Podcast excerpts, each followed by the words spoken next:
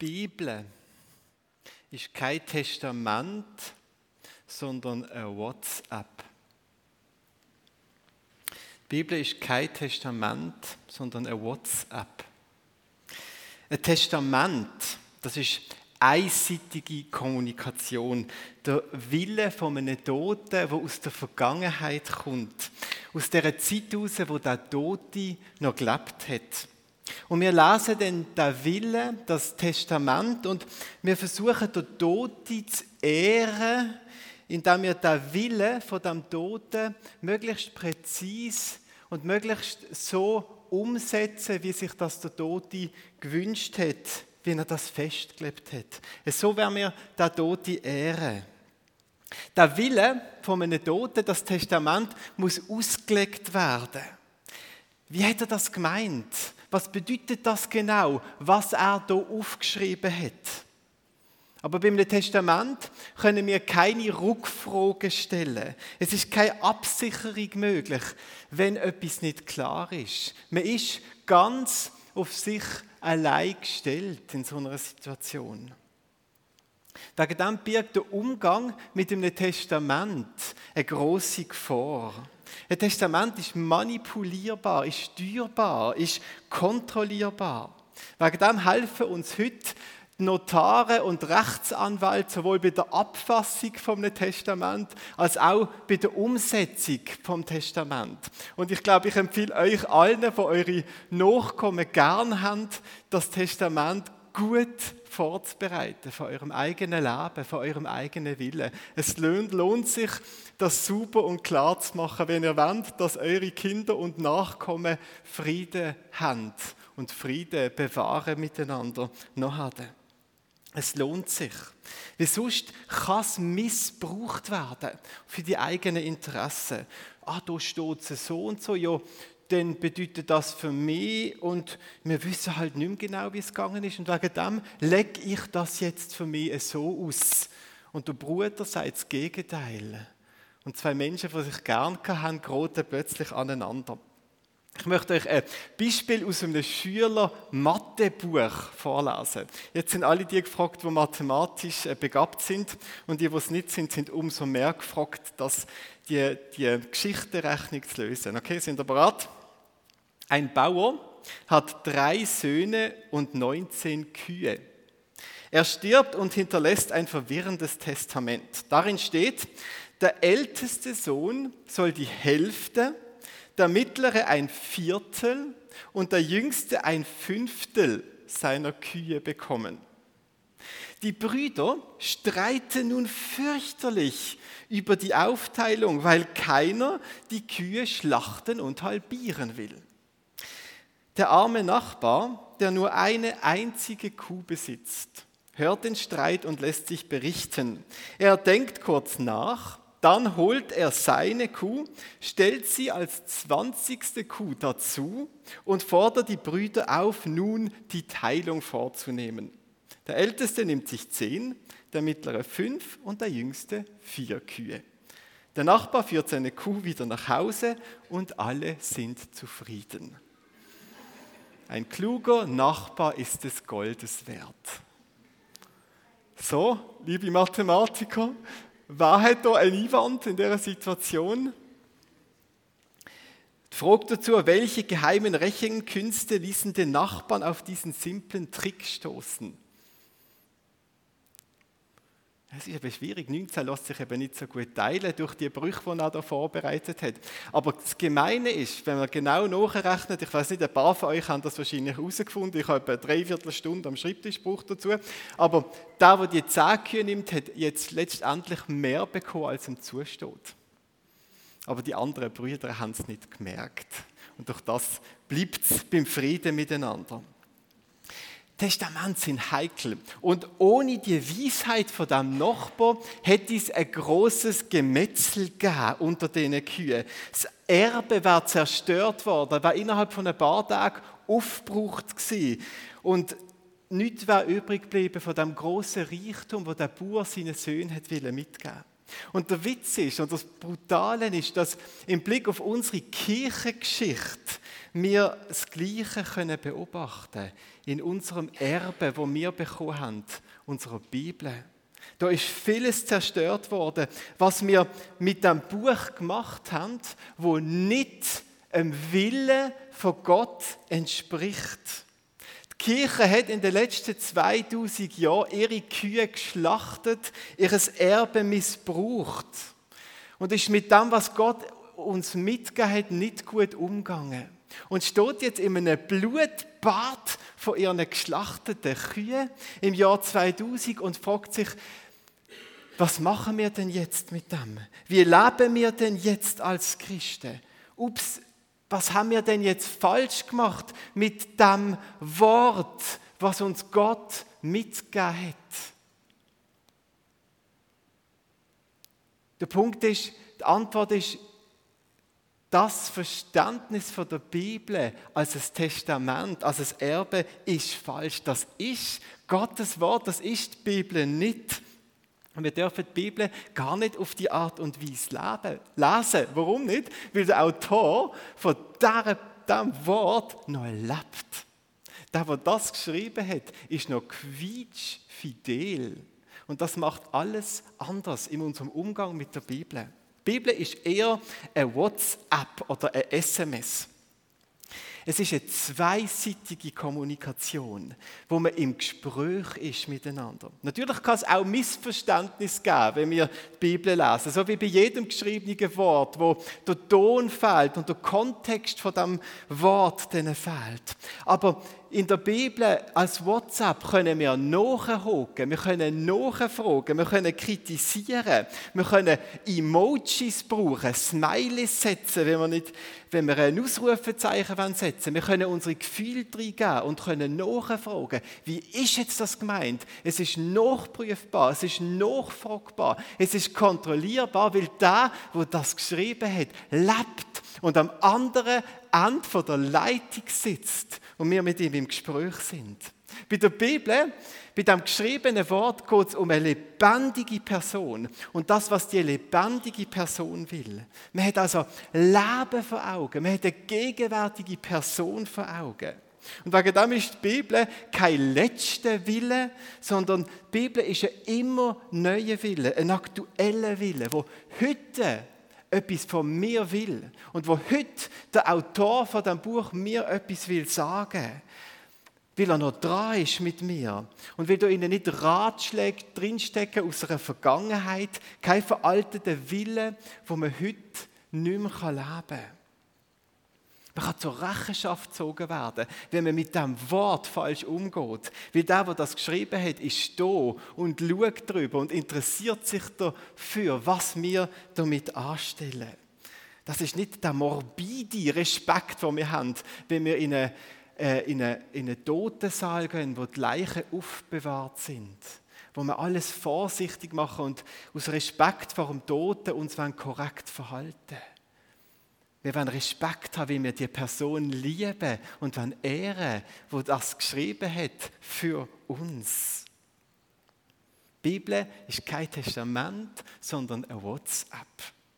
Und die Geschichte, die Caroline vorgelesen hat, die Geschichte von den Frauen, die zu dem Begräbnis gehen von Jesus, die Geschichte ist ein gutes Gleichnis für genau das Thema. Wir finden dort der Weg, wo die Frauen gehen, von einer Beziehung zu der Bibel als Testament zu einer lebendigen und zu einer dynamischen Beziehung. Das ist ein guter Vergleich, den wir hier machen können, weil Jesus selber nennt sich das Wort.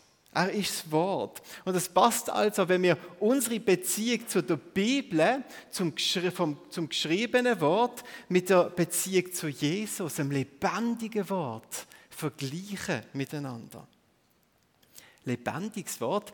Ist Jesus lebendig? Für die Frauen, die dort so richtig Grab laufen, nach der Beerdigung von Jesus, nach, der, nach dem Tod von Jesus, ist er definitiv nicht lebendig. Jesus ist tot. Die Frauen haben gesehen, wie Jesus zerschlagen wird, wie er gekreuzigt wird, wie er stirbt, wie sie dort kontrolliert wird, wie er in der Leiche, das Leichentuch eingewickelt wird und in das Grab gebracht wird. Sie erleben das mit und sie wissen, Jesus ist tot.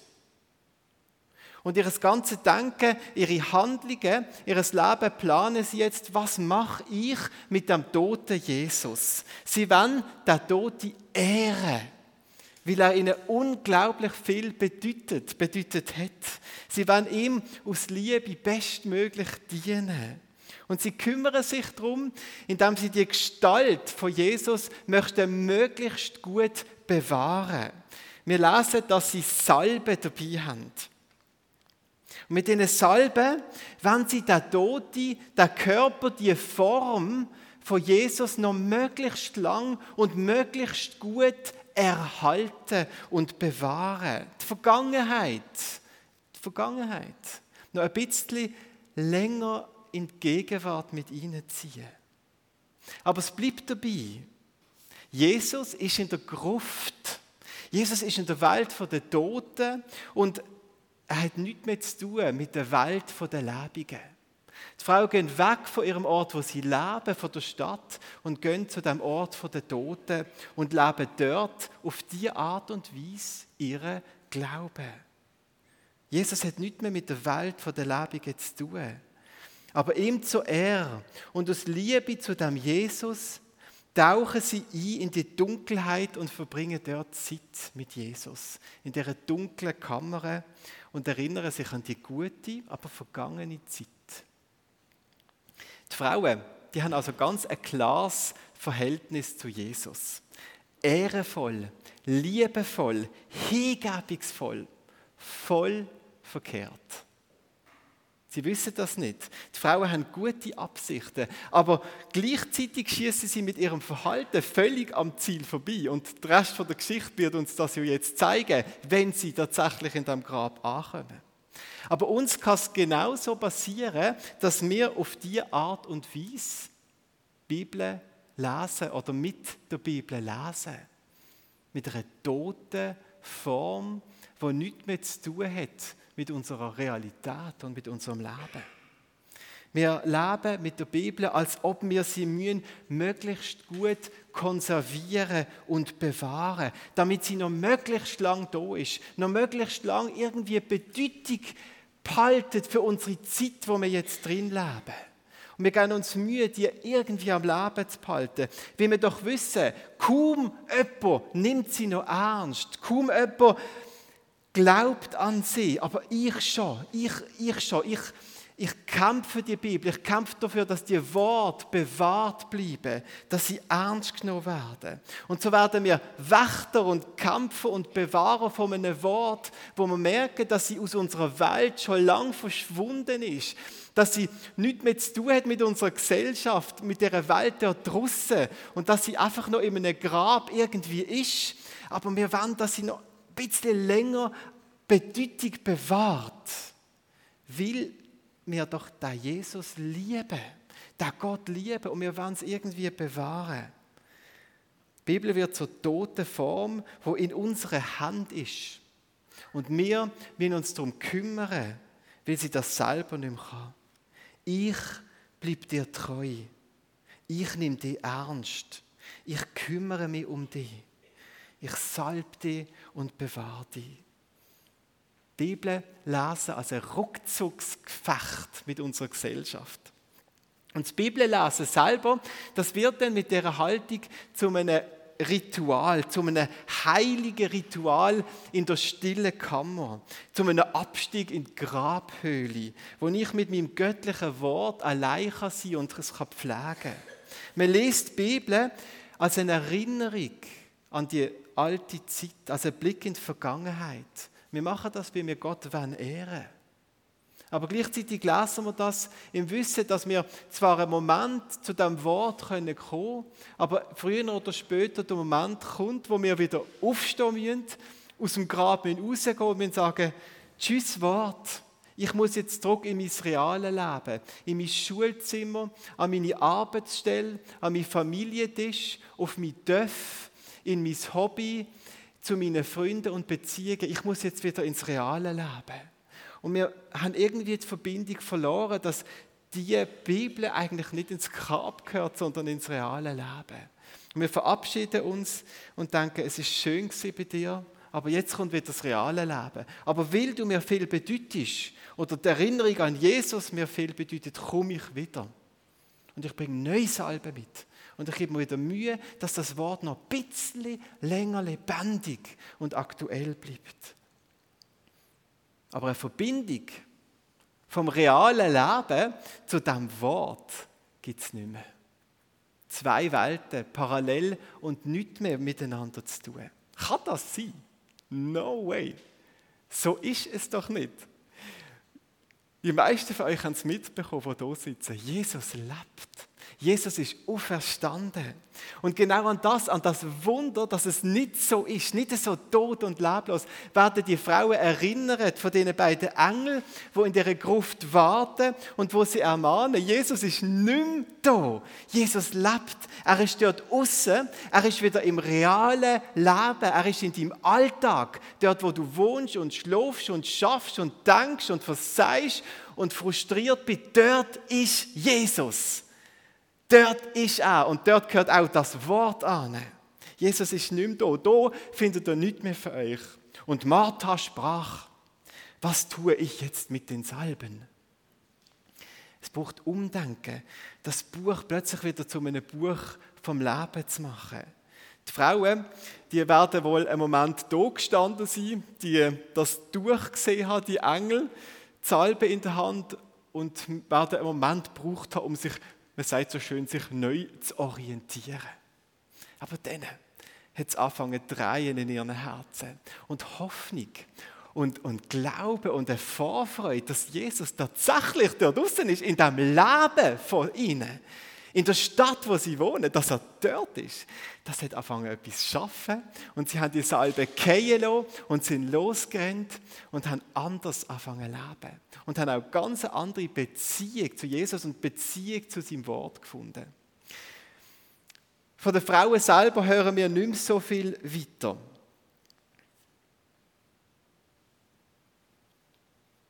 Ja, jetzt habe ich etwas Kleines ausgelassen. Also,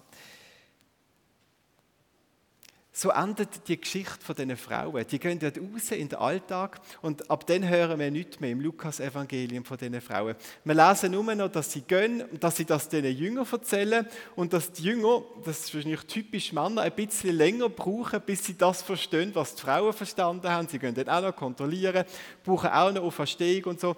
Und, und die Begegnung mit dem, mit dem Auferstandenen und dann gehen sie schauen und kommen an den gleichen Punkt, wie auch die Frauen sind, nämlich am Moment, wo sie realisieren, realisieren, Jesus ist tatsächlich wieder draußen in meiner Welt. Und das passiert ihnen. Und wir lesen dann am Schluss vom Lukas-Evangelium noch eine geniale Geschichte, die unglaublich gut beschreibt, was das heißt für unser Bibellesen, für die Art und Weise, wie wir mit Gottes Wort, mit der Bibel unterwegs sollen und können sein. Vom Grab raus umkehren Moment von der Erkenntnis, wo Gott Offenbarung schenkt und sagt, nimm da, Jesus lebt. Dann geht es aus dem Grab raus und dort leben jetzt die Jünger mit dem Wort. Wir Ihr kennt wahrscheinlich die Geschichte, wo zwei Jünger von Jerusalem nach Emmaus laufen. Und sie laufen dort im Staub von der Straße und reden über die Bibel miteinander und über Jesus. Und dann taucht Jesus auf in einer Gestalt, die sie nicht erkennen, und redet mit ihnen über die Bibel. Vers 27 heißt es, dann ging er mit ihnen die ganze Schrift durch und erklärte ihnen alles, was sich auf ihn bezog. Das ist so ein schönes Bild, wie unsere Beziehung zu der Bibel heute kann sein. Genau so ist Bibellesen heute. Das ist Bild, das wir vor Augen haben. Wir laufen im Staub von unserem Leben, im Alltag. Staub ist ein Symbol für Alltag, für Welt, für Normalität, für das Mühsame und, und, und Dreckige und Alltägliche, wo man ja jeden Tag kann und jeden Tag genug haben davon. Nur schon beim Füßwaschen von unseren Kindern merken wir das unmittelbar, jeden Abend. Also wir sind in dem Alltag, in dem Staub drinnen. Und in den Staub kommt Jesus dazu und läuft mit uns. Und die Jünger sind mit dem lebendigen, quietschfidelen Jesus unterwegs und Jesus redet mit ihnen über das Wort. Und so ist Bibel lesen, ist Beziehung zu dem geschriebenen Wort für uns heute. Wir laufen mit ihm, wir reden, wir diskutieren, wir hocken nach, wir feiten um ein richtiges Verständnis von dem Wort und Jesus klopft uns auf die Schulter und hilft uns zu verstehen. Aber es geht um den lebendigen Jesus. Und das Wort allein ist nicht das, was es ist, weil es kein Testament ist.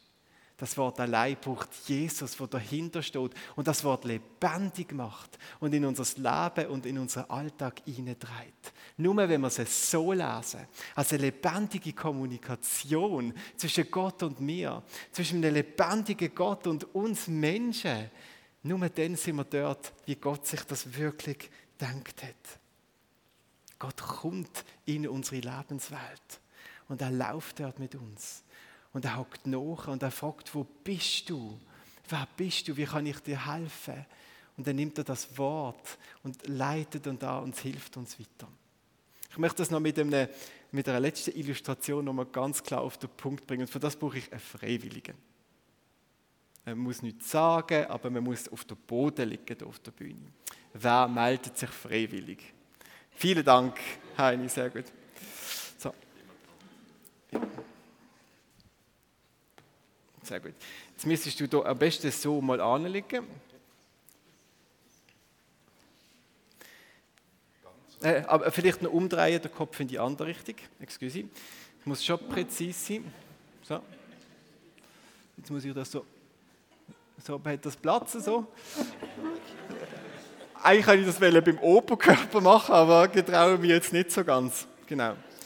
genau. Jetzt musst du ähm, ähm, du musst jetzt deine Hand so falten auf der Brust, so, genau, also wie eine Tote. Hat jemand eine Kühe oder irgendeine... Also, es, es zerstört zwar mein Symbol, aber die Bequemlichkeit ist natürlich wichtiger. So, so genau. Also, es funktioniert auch so, genau. Also, wie ist die Bibel lesen? Es ist nicht so. Wir lesen die Bibel und haben die Erinnerung an einen toten Jesus vor Augen. An jemanden, der uns vor vielen tausend Jahren etwas aufgeschrieben hat, Gedanken mitgegeben hat, aber jetzt ist er weg, im Himmel, irgendwo sonst. Und wir, wir lesen die Bibel und wir versuchen uns erinnern an das, was der tote Jesus will. Aber wir müssen es aus diesen Seiten rausbekommen, weil das ist schon, er ist schon tot und da kommt nichts mehr von ihm selber. Und wir lesen und wir versuchen es zu verstehen und vieles verstehen wir nicht oder andere verstehen etwas ganz anderes und wir wollen es aber möglichst gut machen für den Tote, weil wir den ja lieben und bewundern. Aber das Lesen ist trotzdem etwas Todes, wo keine lebendige Beziehung mehr hat für das. Das ist es nicht. Und wir wollen wegkommen von diesem Bild. Bibel lesen ist stattdessen ganz etwas anderes. Und jetzt brauche ich die wieder auf den Bein. Das geht allein, sehr gut. Genau. So. Bibel lesen ist es so, jetzt musst du irgendwie so, gerade so, ähm, wie wenn man argumentiert und dann eingefrieren. Ja, genau, sehr gut. Genau. Aber Jesus, wie hast du jetzt das gemeint? Wieso muss der blöde Satz in deinem Wort stehen? Den verstand ich nicht mehr. Den kann ich nicht einordnen. Also, jetzt müsstest du dich bewegen, wieso schwirrt es wieder so tot? Genau. Also, aber ihr versteht, was ich meine. Bibel lesen ist Lesen über dem geschriebenen Wort, mit dem lebendigen Wort. Das ist Bibel lesen. Das ist unsere, unser Verhältnis, unsere Beziehung zu der Bibel. Nur wenn wir es so lesen, haben wir überhaupt einen richtigen Zugang. Danke, Heini.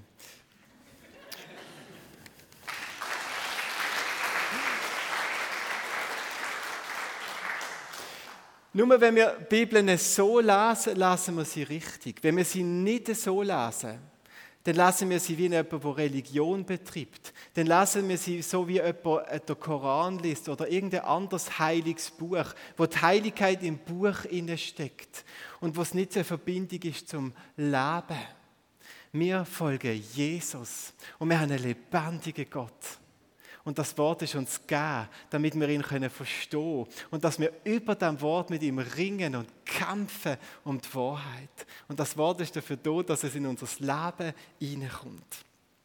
Ich möchte jetzt schließen mit vier ganz konkreten Impulsen dazu, was das kann für unser Bibellesen. Wenn ihr heimgeht, mit Sobig oder also ich meine heute Mittag oder sonst irgendwann und eure Bibel aufschlagen. Was heißt das ganz konkret für eures, für unser Bibellesen? Erstens, tut Buß, kehrt um, dort wo ihr merkt, dass eure Beziehung zu der Bibel verkehrt ist. Die Frauen haben das vorbildlich gemacht. Sie sind ins Grab gegangen, sie haben einen Moment von der Erkenntnis gehabt durch die Offenbarung von der Engel und dann gesagt, ja, ich lasse die Salbe los, ich lasse mein bisheriges Verständnis los und gang wieder raus in die Welt und lebe dort und suche den lebendigen Jesus dort. Es gibt Kennzeichen für die Haltung der Bibel.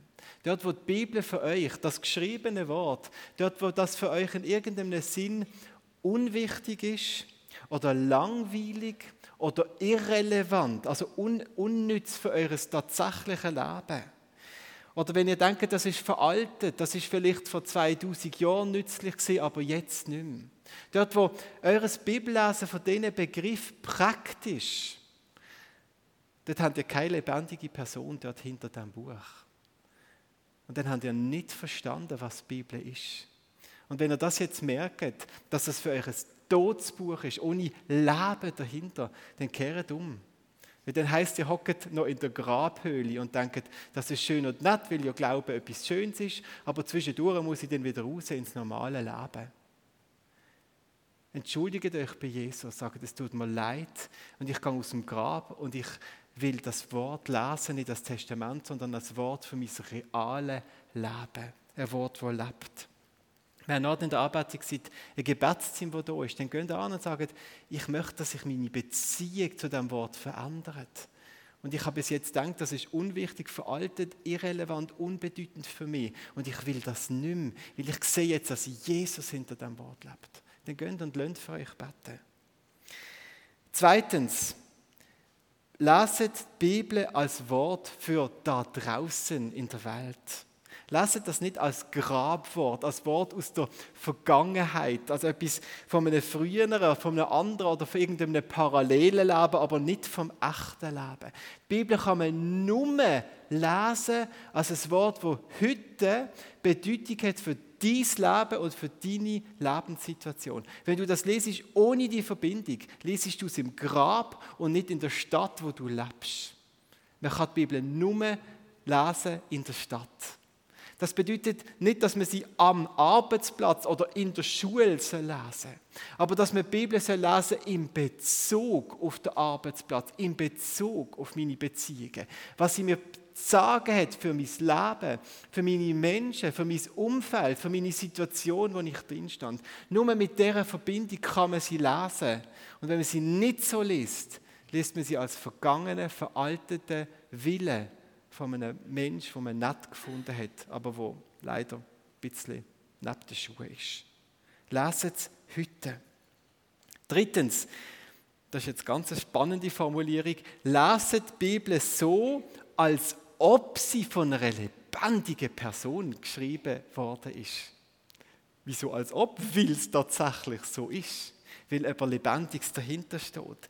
Lasst es so, hauket nach, kritisiert, fragt nach, setzt in der Bibel Emojis, malet Smileys in eure Bibel oder ein Latsch oder ein, ein, ein, irgendetwas Hässliches, wenn ihr wütig sind. Aber lasst es so, als ob dahinter jemand steht, will jemand hinter dem Wort steht.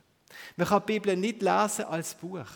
Man kann die Bibel lesen nur als eine Mischung zwischen Gebet und Bibellesen und Alltag. Man kann es nur laufen, wenn man von Jerusalem nach Emmaus läuft. Nur dort kann man die Bibel richtig lesen.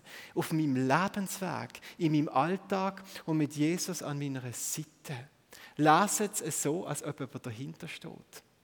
Wenn ihr nur leset, ohne dass sich das verbindet mit Gebet, mit Gespräch, mit dem lebendigen Jesus, mit dem auferstandenen Jesus hinter dem Wort, dann haben eine nette Lektüre, aber nicht mehr als das.